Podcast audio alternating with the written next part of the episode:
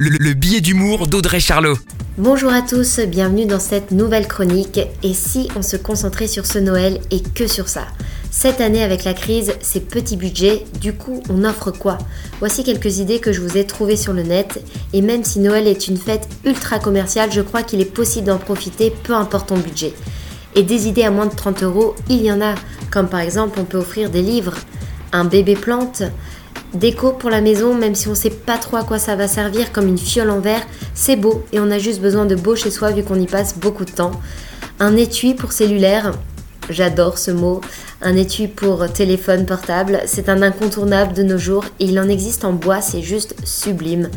Du maquillage, alors pour offrir du maquillage en cadeau, il vaut mieux bien connaître la personne et ses goûts. hein. C'est pas le premier cadeau à offrir à ta belle-mère des pantoufles et un pyjama. Et là, tu sais que tu es sur un cadeau utile, le best-of 2020, même si on veut y croire et ne plus vivre en pyjama cette nouvelle année.